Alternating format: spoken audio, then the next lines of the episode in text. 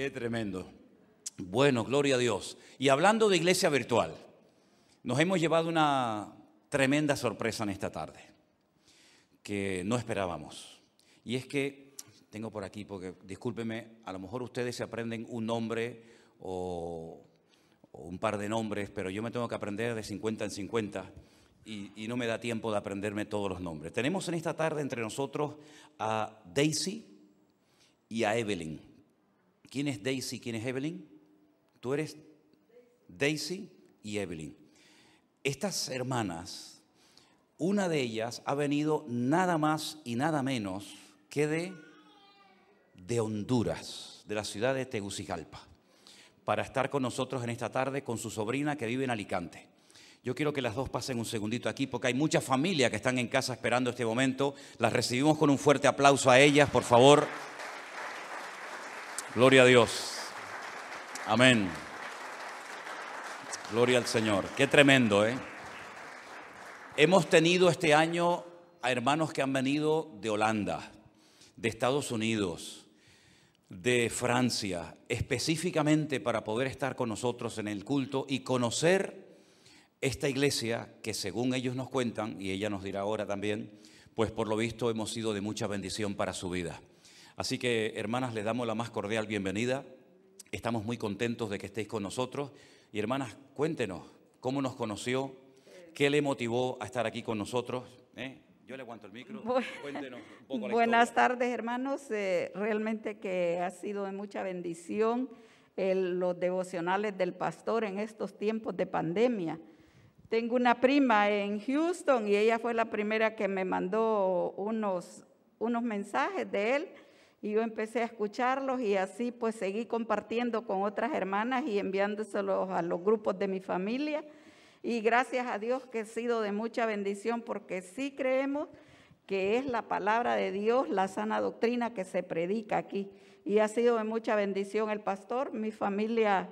Tengo tres hijos y los tres allá están, estaban desde ayer, mami, y ya te contestaron que puedes estar porque sabemos lo que cuesta, ¿verdad?, venir acá y, y por la situación de la pandemia. Así que en algún momento tuve la idea y dije, Señor, a mí me gustaría un día estar en esa iglesia. Por eso le doy gracias al Señor por darme la oportunidad de estar hoy aquí. Que el Señor les bendiga y realmente que es, una, es un gran privilegio que el, el siervo del Señor sea escuchado en diferentes países, muy que, que ni siquiera se conocen, porque creo que Honduras nadie lo conoce por acá. Amén. ¿Y ella, ella quién es, hermana? Presenta. Bueno, Ella es mi sobrina, ella es mi sobrina Evelyn, ella sí vive, ella sí vive en Alicante desde hace seis años, pero yo viajé desde Honduras el 5 de diciembre y me voy el 5 de enero. Y ella también te ha enseñado los vídeos y todo. Sí, yo, este, ella es la que me los manda a través del WhatsApp todos los días y yo también los sigo. Yo no tenía ni idea de que este año iba a venir a conocer Tenerife y mucho menos estar aquí en esta reunión el día de hoy. Y desde que se planeó el viaje de ella para acá, para mi casa, me dijo, tenemos que ir. Y yo en su momento le dije que no podía por la economía y el trabajo, que estoy ahora mismo sin trabajo, yo le dije, tía, no puedo, pero yo sé que los planes de Dios son perfectos y pues gracias a Él aquí estoy hoy. Y gracias a la hermana que nos estuvo contestando del teléfono, que todavía hoy en la mañana quería confirmar de que si estábamos acá. Canderina, que está allá arriba. Después se la presentamos para Ah, que, para que la mucho conozcan gusto, hermana. Sí, traemos un calendario para ella. Un aplauso a nuestras hermanas y un- una bendición tenerlas con nosotros. Un placer. Gracias, gracias. Gloria a Dios. Gloria a Dios.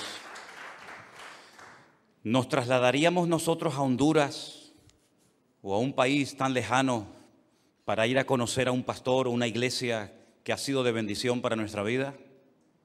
Pues no son los primeros hermanos que aparecen por aquí. ¿eh?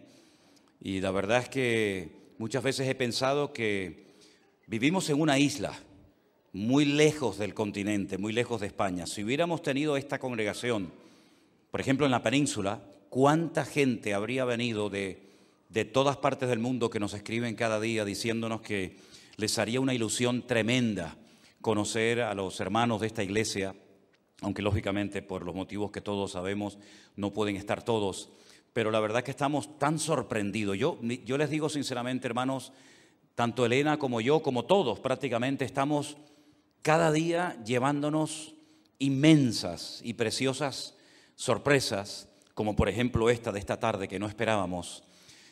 No somos conscientes, yo creo que todavía, todavía nosotros no somos conscientes de, de lo que significa predicar la palabra de Dios, sea quien sea, y al otro lado del mundo, que te estén viendo o te vayan a ver miles y miles de personas. Todavía eso no nos cabe en la cabeza.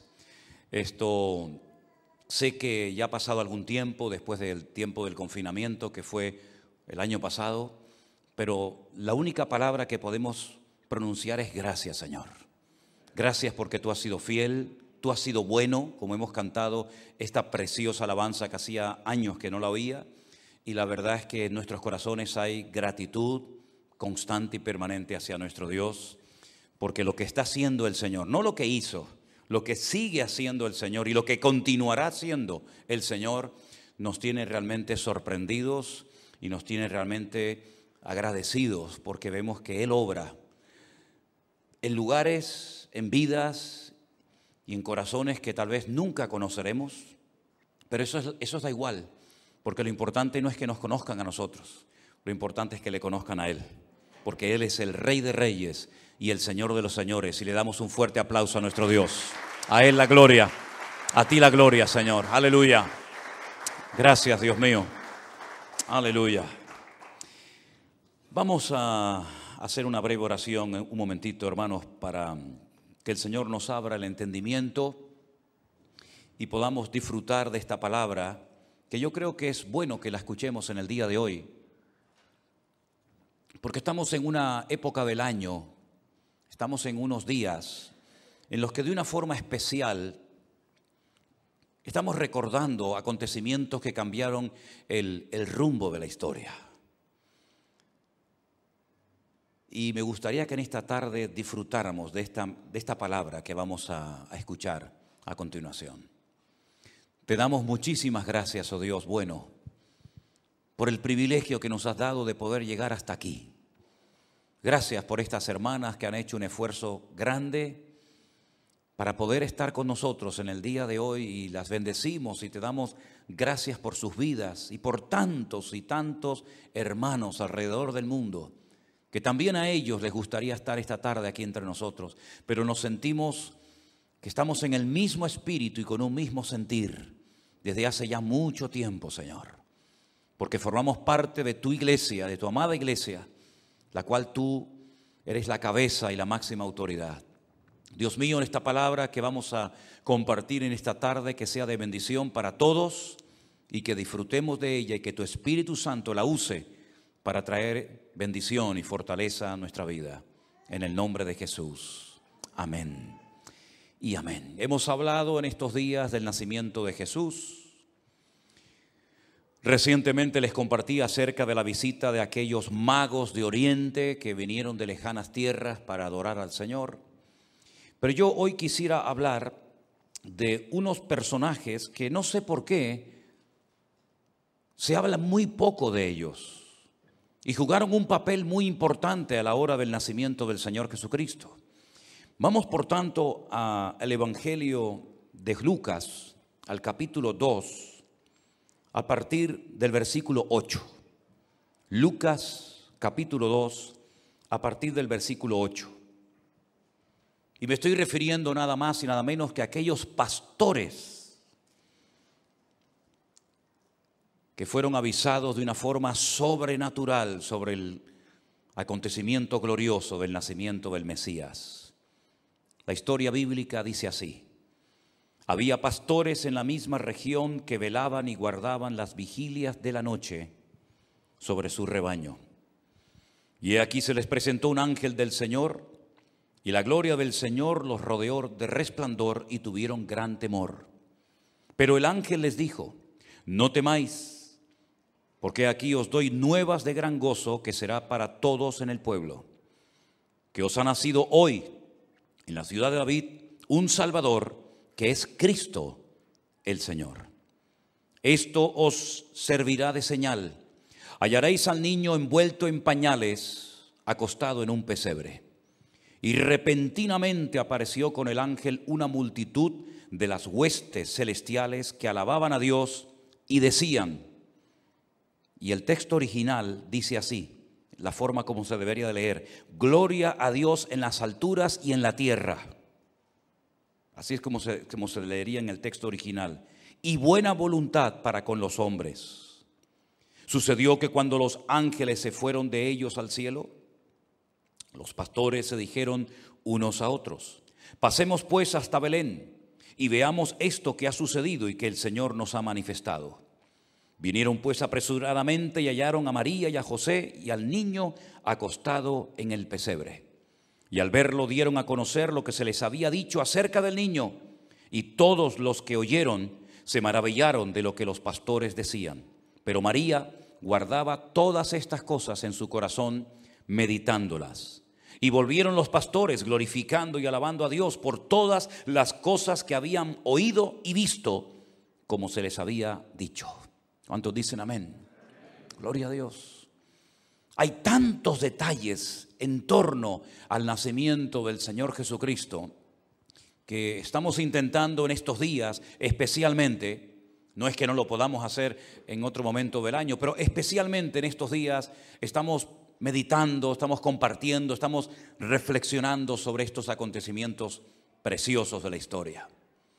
El nacimiento del Señor Jesucristo fue un nacimiento especial, porque Él era una persona especial y vino a ser algo especial. Pero para que se comenzaran a cumplir las profecías por orden, una detrás de otra, se tenía que dar algo que humanamente hablando hubiera sido imposible que se diera. Y es que sus padres, José y María, no vivían en la ciudad donde decía el profeta Miqueas que tenía que nacer el Mesías, sino que vivían hacia el norte. Y quiero ponerles ahí un mapa para que más o menos ustedes se hagan una idea, no sé si se puede ver bien. Ellos vivían en el norte del país, en una localidad, en una población llamada Nazaret y Belén queda al lado opuesto, al sur, más abajo de Jerusalén, aproximadamente como a 6, 7, 8 kilómetros al sur de Jerusalén, en una, elevación de unos 800 metros aproximadamente. Ellos tuvieron que hacer un largo recorrido de norte a sur para que pudieran llegar al sitio exacto donde tenía que nacer el Mesías. Porque la palabra de Dios dice que tenía que nacer en Belén, de Judea. Ahora, si ustedes leen el capítulo 2, el versículo 1, y vamos a ponerlo en la pantalla para que lo puedan ver, dice que aconteció que en aquellos días, justo en aquellos días, antes del alumbramiento, se promulgó un edicto de parte de Augusto César, que todo el mundo fuese empadronado. Ahora, ¿cuántas veces a lo largo de la historia Dios ha utilizado a inconversos? a líderes con una autoridad tremenda, políticos, para que ciertas y determinadas profecías se cumplieran muchísimas veces. Miren, por ejemplo, a Faraón, tanto aquel que les dio la bienvenida a la familia de José como aquel que los convirtió en esclavos. Los dos fueron usados por el Señor y tal vez ellos ni fueron conscientes de que eran instrumentos en las manos del Señor en aquel tiempo. Miren, por ejemplo, el caso del rey Nabucodonosor. Cómo fue el instrumento que el Señor utilizó para atacar la ciudad de Jerusalén y llevarse cautivos a centenares y a miles de judíos y durante 70 años permanecer en el destierro.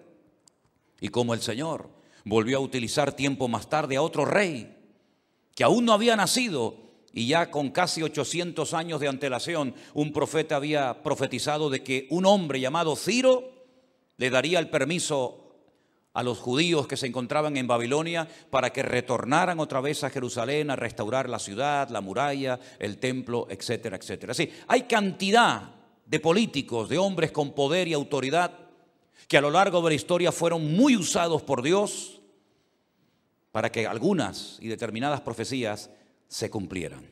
Y ahora tenemos otro, caps, otro caso más, otro ejemplo más. Dice en el versículo 1 que Augusto César promulgó un edicto para que todo el mundo, esa, esa expresión en el texto original dice todo, eh, eh, toda la tierra habitada, ¿eh? toda la tierra habitada, todas partes donde hubieran personas que formaran parte del imperio romano, de las tierras conquistadas por el imperio romano, tenían que ser empadronados. Ahora, la pregunta es, ¿por qué se le metió en la cabeza a este hombre que todo el mundo tenía que ser empadronado en aquel tiempo?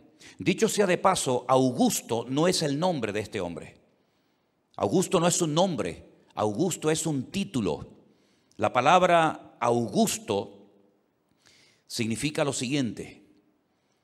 Según el diccionario, Augusto dice que produce o merece respeto y admiración por su excelencia o solemnidad. Cuando a él lo iban a nombrar César de Roma, le propusieron varios títulos y ninguno le hizo gracia, ninguno le, le agradó. Entonces él dijo, quiero que a partir de ahora no me llamen Octavio, porque él realmente se llamaba Octavio, y él era el hijo adoptivo de Julio César. Julio César lo adoptó, le puso el nombre Octavio, pero cuando él llega a ser un César de Roma, él no se conoce como Octavio, sino como Augusto, una persona importante, una persona influyente, Augusto César. Y ese es el que promulga un edicto para que todo el mundo vaya al lugar de origen y sea empadronado. ¿Qué fue lo que motivó a este hombre a hacer este censo? ¿Qué hay detrás de esto? Bueno, hay intereses económicos e intereses personales detrás de este censo. ¿Por qué? Porque primeramente lo que él quería era tener un control mundial de la población. Parece ser que este espíritu de querer controlar no es nada nuevo, sino que ya viene desde los albores de la humanidad. Con este censo, él sabría cuántos habitantes tendrían que pagar impuestos.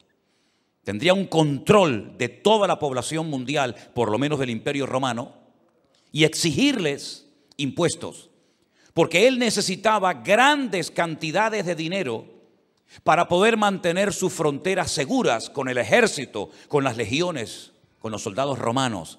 Y aparte, con esos impuestos que impondría a las personas que fueran censadas, podría seguir llevando esa vida de despilfarro y de lujo y de excesos y abusos, pues como le gustaba tanto a él como a todos los, los césares de Roma. Así que detrás de este censo hay, sin lugar a dudas, beneficios económicos para Roma y un bienestar personal para esta persona. Pero esas ambiciones, esas necesidades nacionales o políticas, el Señor las utilizó para que José y María emprendieran un largo viaje desde Nazaret, el norte, hasta el sur, Belén, provincia o región de Judea. ¿Casualidad? No existen casualidades en Dios. Todo está controlado por la mano de nuestro Dios. ¿Cuántos dicen amén? Él fue un instrumento más que el Señor utilizó para que José y María, cuando llegaran a Belén de Judea, allí le vinieran los dolores del parto y allí naciera el Mesías, como estaba escrito en la palabra del Señor hacía mucho tiempo. Ahora bien, los primeros que se enteraron del nacimiento de Cristo y que fueron y lo vieron personalmente, fueron estos pastores. Por eso muchos opinan que el Señor Jesucristo no pudo nacer en diciembre, que es pleno, eh, pleno invierno. Y por si no lo saben ustedes, en Israel en pleno invierno hace muchísimo frío. Incluso caen unas nevadas tremendas. Y hace años un hermano me dijo, ah, pues yo no sabía que en Israel nevaba. Sí, nieva y mucho. Y Belén, que está a 800 metros de altura, pues las nevadas y el frío es tremendo, como por ejemplo en Jerusalén y en otras partes del país. ¿A qué pastores se les va a ocurrir en pleno mes de diciembre, con un frío terrible por las noches y probablemente con nieve, estar a la intemperie cuidando ovejas? De ahí que a muchos hayan llegado a la conclusión de que es imposible que el Señor Jesucristo hubiera nacido en el mes de diciembre, que efectivamente no nació en el mes de diciembre, puesto que estos pastores dan testimonio de que no podía ser invierno, puesto que estaban al aire libre cuidando las ovejas y los corderos que se criaban en Belén para después llevarlos a Jerusalén y sacrificarlos en el templo. Por ejemplo, ustedes saben que cuando llegaba la primavera, la primera fiesta religiosa de obligatorio cumplimiento era la fiesta de Pesach, que se celebra aproximadamente entre los meses de marzo y abril. Y el sumo sacerdote viajaba esos ocho kilómetros al sur de Belén y compraba dos corderos supuestamente perfectos, sin ningún defecto, y los llevaba a Jerusalén. Y entonces allí los tenían en observación durante varios días y si cumplían con los requisitos, pues entonces se sacrificaban. Y curiosamente en aquellos días también otro cordero, el cordero de Dios, que quita el pecado del mundo, fue también sacrificado, pero no sobre un altar, sino sobre una cruz y para que con su sangre pudiéramos recibir el perdón de nuestros pecados, ¿verdad? Estos pastores están haciendo lo que han hecho durante toda la vida, cuidar de sus ovejas. Ahora, permítame decirles que los pastores de ovejas no eran gente muy querida por los judíos. Y son judíos estos pastores, pero eran personas despreciadas, sobre todo por la casta sacerdotal, como siempre, ¿no? sobre todo por los religiosos. Y la pregunta es, ¿por qué? Porque ustedes saben perfectamente, si habéis criado o sabéis algo de criar animales, que cuando una persona cría animales, no hay descanso, no hay vacaciones. Siempre tienen que comer los animales, las vacas tienen que ser ordeñadas, siempre hay que cuidarlas. Y los pastores, por amor a sus rebaños, quebrantaban el sagrado día del Shabbat o el día de reposo. Y eso para los judíos era imperdonable.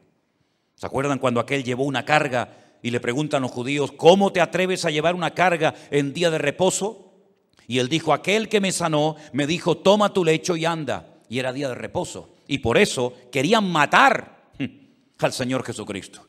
Por eso los pastores no eran muy queridos, sobre todo por los religiosos, porque como sabían que en Shabbat trabajaban y tenían que llevar a sus ovejas o a sus cabras a pastar y a cuidarlas, pues eran despreciados por los sacerdotes y por el resto del pueblo. Y no solamente eso, sino que les prohibían dar testimonio de cualquier acontecimiento, si no podían presentarse como testigos de nada. En el momento en el que alguien llevara a un pastor como testigo de algo, quedaba automáticamente desacreditado, porque los pastores no se les permitía dar testimonio de nada.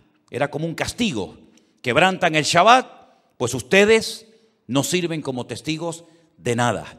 Y mira tú por dónde Mira tú por dónde el Señor Jesucristo rompiendo la norma y las costumbres de los hombres, rompiendo el patrón de que estos no sirven para nada, los elige y se les revela la gloria del Señor de una forma tan espectacular que van a ser los primeros testigos oculares del nacimiento del Mesías en Belén de Judea. ¿Qué les parece? Y aquí se cumple lo que dice Primera de Corintios capítulo 1, verso 28. Se cumple a la perfección que Dios toma lo vil y lo menospreciado, lo vil del mundo y lo menospreciado es lo que Dios escoge y lo que no es para deshacer o avergonzar a los que se creen algo. ¿Quién iba a creer en el testimonio de unos pastores que eran rechazados? Que eran menospreciados y que no servían como testigos de nada. ¿Quién iba a creer en el testimonio de estas personas? ¿Saben lo que está haciendo Dios con esta manifestación de gloria? Con estas huestes celestiales que comienzan a cantar y a gritar en las alturas, diciendo, gloria a Dios en las alturas y en la tierra paz y buena voluntad para con los hombres. ¿Saben lo que Dios está haciendo? Diciéndoles lo que el mundo ha hecho con ustedes, que no les aman, que los desprecian y que nos rechazan, ustedes han sido escogidos por Dios para que sean los primeros en ver la gloria y el cumplimiento de las palabras proféticas que han sido escritas acerca de mi Hijo. ¿Cuántos dicen amén? Si esto es algo tremendo, a veces leemos las cosas de la Biblia y no les damos la importancia que la Biblia le da. Pero fijaros, en el nacimiento de Cristo estuvieron los intelectuales de la época. Sí, sí, los intelectuales de la época, los astrónomos, los intérpretes de sueños, los magos. Estuvieron la gente humilde, los que nadie quería, con los que nadie iba a tener ningún contacto ni relación. Por ejemplo, los pastores. También de alguna manera los religiosos intervinieron porque cuando Herodes los mandó a llamar y dijo, decidme dónde dicen las sagradas escrituras que tiene que nacer el Mesías, ellos tuvieron que ir a, las, a, los textos de la Biblia, tuvieron que ir a los pergaminos y descubrieron que en Miqueas capítulo 5, allí se encontraba el lugar exacto donde el Mesías tenía que nacer. Y en cierto sentido también los romanos, los inconversos, los paganos, también intervinieron, puesto que si no hubiera sido por el edicto de Augusto César, José y María nunca hubieran ido desde Nazaret hasta Galilea. Así que tenemos los romanos, los judíos, los intelectuales, los humildes, todo el mundo girando en torno al acontecimiento más glorioso de la historia, que fue la irrupción de Dios humanado, encarnado en la persona de su Hijo, naciendo en Belén de Judea. Y no entiendo cómo hay algunos cristianos que parece que se avergüenzan de decir feliz Navidad. Yo no me avergüenzo de celebrar en estos días, aunque sé que no nació en estos días aunque sé que mi Señor no nació en diciembre, ¿por qué hay tanta tontería en algunos creyentes que hasta te insultan cuando te escriben mensajes y correos y WhatsApp diciéndome, ¿cómo es posible, pastor Manolo Sierra, que usted hable de la Navidad? Si quieren, la celebramos en agosto, o en febrero, o en abril, pero tengo la sensación de que a los religiosos y los que no entienden el espíritu con el que hacemos las cosas, aunque celebráramos la Navidad en pleno verano, también se sentirían mal. Porque al inmundo todo le es inmundo y al limpio todo le es limpio, dice la Biblia. Así que yo no tengo que pedir disculpas a nadie por recordar en estos días que mi Señor nació. El, el lugar, lógicamente, es importante, pero la fecha es totalmente irrelevante. Me da igual o no. Me da igual si nació el 24 de enero, el 4 de abril, el 8 de marzo, me da exactamente igual. El hecho es que Él nació y se cumplieron las Sagradas Escrituras. Y en algún momento del año, no es ningún pecado celebrar que mi Señor nació hace dos mil años. No es una fiesta establecida por, ni siquiera por el Señor. No es una fiesta de obligatorio cumplimiento. Pero me da igual. Tampoco Purín para los religiosos. Tampoco Purín fue una, una fiesta ordenada por el Señor. La ordenó una mujer que dijo, Dios ha hecho algo tremendo entre nuestro pueblo. Dios nos ha salvado de un exterminio. Y para que no olvidemos nunca que el Señor nos salvó de la muerte a todos, vamos a celebrar cada año una fiesta que se llama la fiesta de las suertes, porque eso es lo que significa en hebreo la palabra purín, por si no lo saben. Vamos a celebrar la suerte que tuvimos de que no nos mataran. Tampoco la fiesta de Hanukkah, la fiesta de las luces. Cuando se pone el candelabro de nueve, de, nueve brazos, no el de siete, sino el de nueve, tampoco es una, una ley establecida por Dios que hay que celebrarla. Pero ¿qué problema hay en celebrarla? ¿Y qué problema hay que ahora en diciembre o en abril o en mayo o en enero le digamos al mundo que nosotros creemos que Cristo vino a este mundo y nació? Y que nació con un propósito, como les decía ayer en el mensaje. Y ese propósito era ir a la cruz a morir por nuestros pecados y derramar su sangre y resucitar al tercer día, demostrando que Él no era un impostor, sino demostrando que Él es el rey de reyes, el señor de señores, el león de la tribu de Judá, el alfa y el omega. Y hoy queremos darle toda la gloria y la honra a nuestro Dios, porque Él se la merece. ¿Cuántos dicen amén? Gloria a Dios. Y si me quieren criticar ahora, mientras estoy predicando, porque hay gente aburrida que no tiene otra cosa que hacer que mientras un predicador, en este caso yo, estoy predicando, en vez de estar atentos a lo que estoy enseñando para que aprendáis, estáis ahí con las teclas del teclado cuestionando hasta la última coma y la última tilde que acabo de mencionar. Mis queridos hermanos, nosotros estamos orgullosos de poder recordar que nuestro Señor Jesucristo vino a este mundo. Y me da mucho dolor que en estos días las ciudades pues se, se- se- pongan con una serie de luces y unas luminarias diferentes y la gente haga fiestas y celebraciones y la gente tire la casa por la ventana, pero en el fondo millones de personas no saben. No saben cuál es el motivo. ¿Qué- ¿Qué estamos celebrando? Porque cuando llega carnavales, aquí la gente en Tenerife sobre todo y en otras partes del mundo dice, no, es que los carnavales hay que celebrarlo. ¿Por qué? Porque son los carnavales. El culto de carne al dios Baal, agárrate. Hmm. Eso hay que celebrarlo. El culto de carne al dios Baal, eso sí que hay que celebrarlo. Y la Semana Santa, claro, hay que sacar los muñecos a la calle para que cojan aire. Llevan un año sin salir. Como tienen ojos y no ven, boca y no hablan, oídos y no oyen, pies y no caminan, hay que sacarlos a los pobres para que cojan aire. ¿Verdad? Y cuidado que viene el fuego, que hay que sacarlo para que no nos destruyan. Todo eso sí hay que celebrarlo. Pero que un grupo de cristianos queramos decirle al mundo, mira, Jesús no nació en diciembre, pero Jesús nació y vino a este mundo a morir por ti. Y que algunos cristianos te critiquen por eso, que Dios los bendiga, sinceramente. Pero ¿saben qué, mis queridos hermanos? Estos hombres humildes salieron corriendo al pesebre y siempre me he preguntado, un pastor jamás, un buen pastor jamás abandona sus ovejas. Les voy a contar una anécdota. Vivimos durante un periodo corto de tiempo en el norte de España. Estuvimos pasando unos días en un caserío en el País Vasco, en Tolosa, Guipúzcoa, en lo alto de una montaña, en el monte Izaskun, para más información. Y toda esa zona es zona montañosa donde hay miles de cabezas de ovejas y por supuesto los pastores. En aquellos años teníamos otro pastor alemán, otro perro, no este porque si no este tendría la vida eterna, sino otro. Y yo iba caminando por el monte y de repente al salir de la curva me encuentro a un pastor con sus ropas de pastor, ¿verdad? Con su callado, con su vara, etcétera. Y entonces me para y me dice, agárrame al perro, ten cuidado con tu perro, porque tengo las ovejas más adelante y cuando lo vean se van a asustar. Aún no se veían las ovejas, aún no había llegado a donde estaba el rebaño, pero ya el pastor, vigilando, me dijo, agarra al perro, que las ovejas se van a asustar y se van a, a marchar. ¿Qué te parece?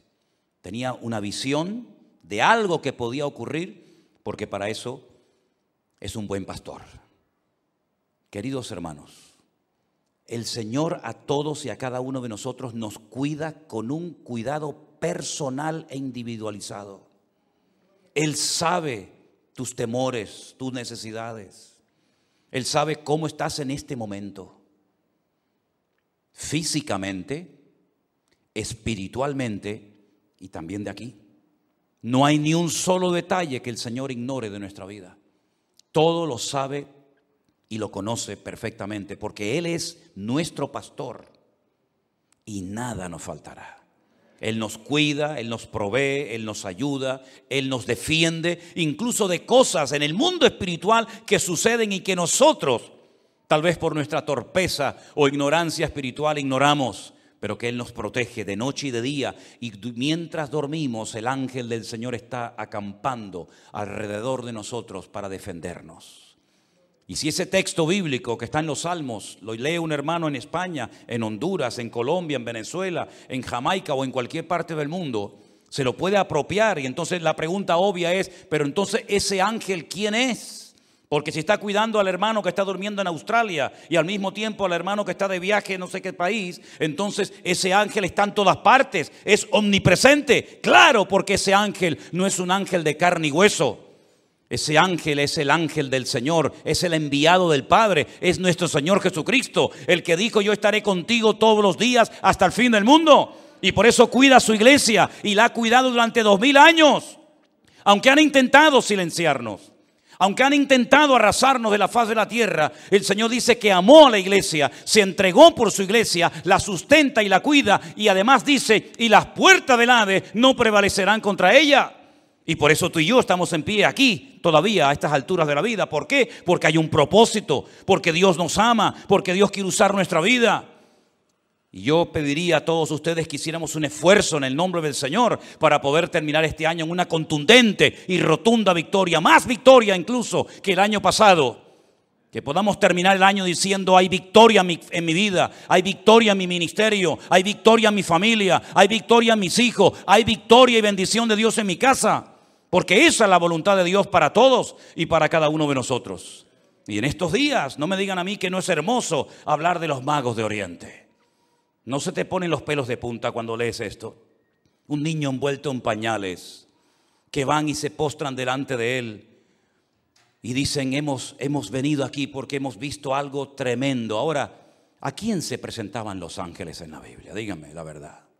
¿A quién se presentaban los ángeles? Bueno, la primera persona que se le presentó una vez un ángel, ¿saben quién fue, verdad?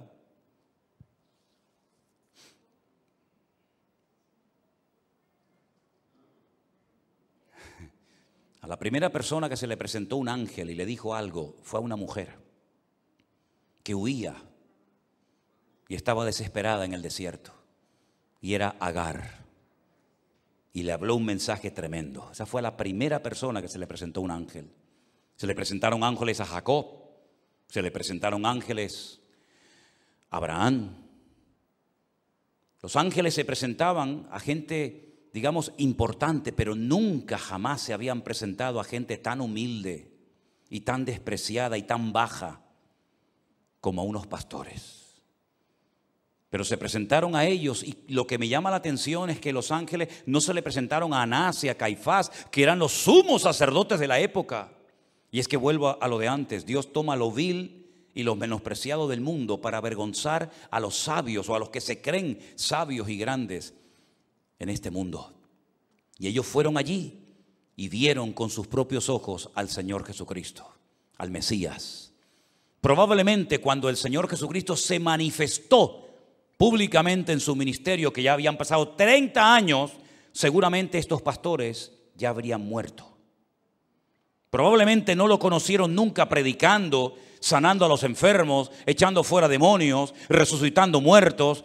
Seguramente ninguno de estos pastores estuvo en el monte, en el monte allí en Galilea, escuchando las bienaventuranzas o, oyendo la, la oración del Padre Nuestro, ni en la casa de Jairo, ni en la expulsión de los cambistas del templo. Pero ellos sabían perfectamente que ese niño era un niño diferente, era un niño especial. Y tuvieron un encuentro personal con Cristo, aunque era pequeño. La pregunta es, ¿tú has tenido ese encuentro con Cristo? Porque a lo mejor conoces cosas de la iglesia, de la iglesia del Señor, sea de esta o de otra. Pero yo no te estoy preguntando si conoces cosas de la iglesia de Cristo. Yo te estoy preguntando si conoces al Cristo de la iglesia. Porque incluso hay gente que conoce la palabra de Dios, pero no conocen al Dios de la palabra. Y para eso vino el Señor Jesucristo a este mundo, para que el verbo se hiciera carne y habitara entre nosotros y viéramos su gloria, gloria como el unigénito del Padre. Y habitó entre nosotros, hizo todo lo que tenía que hacer, pagó el precio de nuestros pecados y dos mil años después estamos aquí dando testimonio de estas cosas que la televisión no las habla, ni los políticos, ni los gobernantes. ¿Cuántas veces he pensado esta pandemia, que incluso algunos dicen que no existe, que no es real, pero bueno, como decía mi abuelo, en esta vida hay gente para todos. Vuelvo otra vez a lo de antes, cristianos aburridos que no tienen otra cosa que hacer que perder el tiempo en las redes sociales diciendo tonterías, pero bueno, Dios los bendiga. Pero nosotros estamos dando testimonio porque lamentablemente cada vez hay menos gente que habla de él. ¿Os habéis dado cuenta? ¿Cuántos anuncios de colonias vemos a lo mejor en cinco minutos viendo la televisión? Además, dicho sea de paso, ¿han visto algún anuncio de colonia traducido al castellano? Los graban en francés o en japonés o en lo que sea y ahí lo mandan para, para todo el mundo. Una detrás de otra, una detrás de otra, de turrones, de peladillas, de viaje, de ropa, de lo que quieras. Nadie habla de Él. Nosotros queremos seguir hablando de Él. Nosotros creemos que es nuestra obligación y nuestro deber decirle no solamente a la gente a través de las redes sociales, sino a los compañeros de trabajo. Oye, una pregunta. Tú este año, nosotros no lo hacemos, ¿no? O la mayoría no lo hacemos, pero una pregunta. ¿Tú este año vas a celebrar la Navidad en tu casa con tu familia, con los niños, con los nietos, con los sobrinos? Y te dirá, pues sí. Una pregunta. ¿Y qué es lo que vais a celebrar? Y seguramente no tiene ni idea lo que este hombre va a celebrar este año. Y tendrá allí el pesebre, y tendrá el arbolito, y tendrá las luces, pero no tienen ni idea de lo que van a celebrar. Y se ha gastado un pastón de dinero, que si los turrones, que si los eh, langostinos, que si la pata de, de cordero, y no tienen ni idea de lo que están haciendo. Por eso nosotros creemos que España, aunque teóricamente es un país católico, es un país de ignorantes, que no tienen ni idea lo que significa ni siquiera el término Navidad. Pregúntale a mucha gente, ¿qué significa la palabra Navidad? Y no tienen ni idea de lo que significa. ¿Y cuántas veces pasa en nuestras naciones lo que le pasaba a aquellos griegos que cuando Pablo una mañana se fue a dar una vuelta por el aerópago en Grecia, les dijo, yo observo que ustedes son muy religiosos. Porque incluso he visto un altar, una, una especie de columna, donde abajo leí una inscripción que pone al Dios no conocido. Sí, adoran hasta lo que no conocen, por si acaso, ¿no? Adoramos a Apolos, adoramos a Afrodita, adoramos a Artemisa, adoramos a Júpiter, adoramos, pero hasta al que no conocemos también lo adoramos, por si acaso, para que no se nos enfade. ¿Qué te parece? ¿Y la mitología griega qué es? Es querer humanar sus dioses o divinizar su humanidad peleándose entre ellos, matándose entre ellos. Pero sin embargo nosotros creemos que el único Dios, el creador del universo, de tal manera amó a la humanidad que vino a este mundo para que todo aquel que crea en Él no se pierda, mas tenga vida eterna. Eso es el corazón de lo que queremos proclamar en estos días. Eso es lo que queremos decirle al mundo, que hay un propósito, que hay una razón por la cual Jesús vino a este mundo. Y si el mundo me da la oportunidad de hacerlo en diciembre, lo haré en diciembre. Y el año que viene, si estoy con vida, lo volveré a hacer. Pero si fuera en agosto, lo haría en agosto. Y si fuera en mayo, lo haría en mayo, me da igual. Pero voy a aprovechar cualquier rendija, cualquier puerta, cualquier oportunidad que se me abra para hablar de Cristo. Y cuando le digas a una persona o te digan, felicidades, pregúntale, respóndele y dile, felicidades, ¿por qué? Y te dirá, hombre, porque estamos en Navidad. ¿Y qué es la Navidad? Y ahí lo trancaste. Ahí te dirá, bueno, Navidad, no sé. ¿Y para eso estás tú? ¿Para eso estás tú? Así que si te dicen felices fiestas, oye, muchas gracias igualmente. Pero una pregunta, ¿felices fiestas cuál? Hombre, la Navidad. La Navidad. ¿Y eso qué es? ¿Tú no sabes lo que es la Navidad? No, explícamelo tú. A ver lo que te dice. En este mes de diciembre tenemos más oportunidades para hablar de Cristo que en todo el resto del año.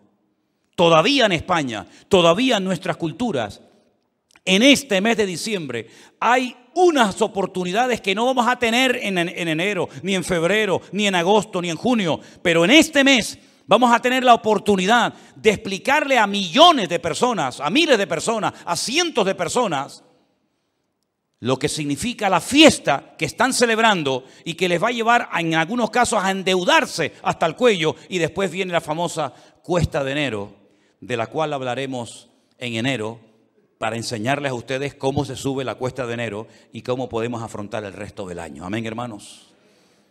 Vamos a darle gracias al Señor en esta noche. Dale gracias al Señor. Porque podemos decir con la boca bien abierta, mi Cristo nació en Belén de Judea y las profecías se cumplieron y todo lo que tenía que cumplirse se cumplió al pie de la letra. Bendito sea nuestro Dios. Ahí donde está, cierra tus ojos. Así que en esta noche, mis queridos hermanos, con nuestros ojos cerrados, yo quiero que individualmente cada uno de ustedes le esté dando gracias al Señor por haber llegado hasta aquí, por haberte guardado físicamente, por haberte ayudado en tu familia, con tus hijos, con tu esposa. Dale gracias a Dios, hermano. Hay tantos motivos. Estamos en la recta final, en la recta final de este año que se nos ha ido de una forma tremenda. Así que yo quiero que por favor tengamos unos minutos individualmente, cada uno, esto es muy, muy privado, esto es muy, muy personal, que por favor usted le esté dando gracias al Señor por lo que has representado, por lo que el Señor en este año te ha enseñado. Sé que a veces habéis, habrás sufrido alguna lágrima, habrá brotado de tus, de tus ojos, pero seamos agradecidos en esta noche. Y dígale gracias Señor, gracias, gracias, gracias. Gracias Señor. Gracias Señor. Porque hasta aquí tú guardaste mi vida. Bendito sea el nombre del Señor.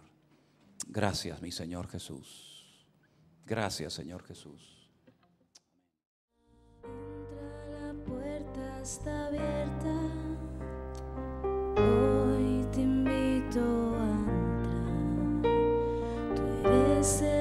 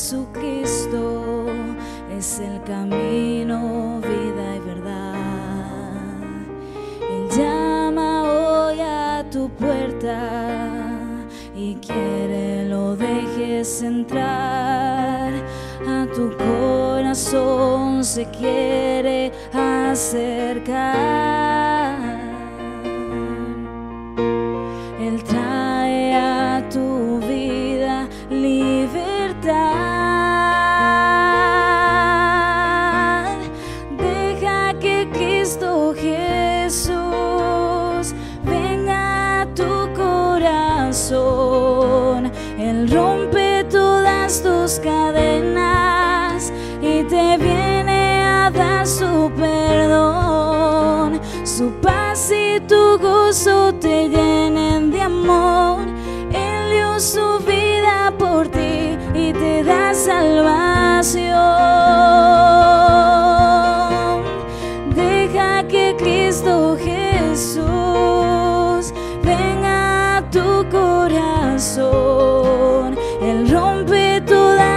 Cadenas y te viene a dar su perdón. Su paz y tu gozo te llenen de amor.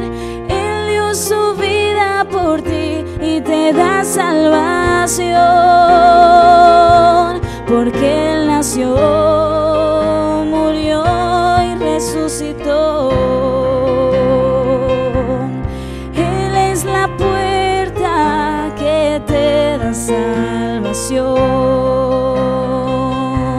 Pues Él nació, murió y resucitó.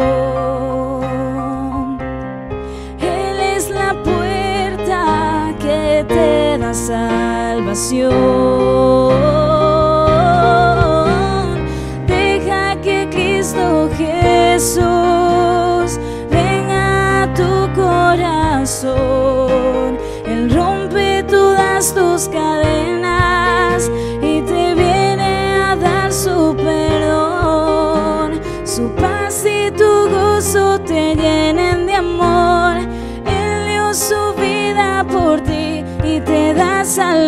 nación.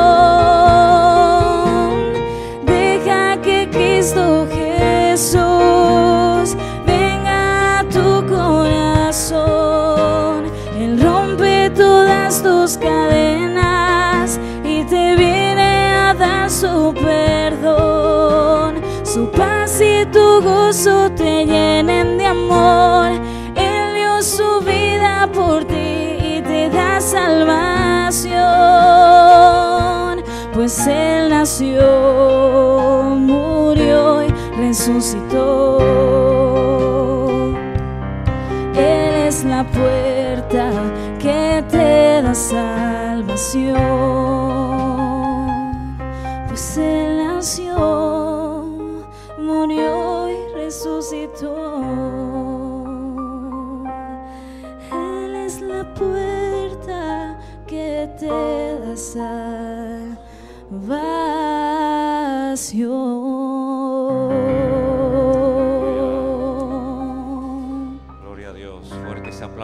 Dios.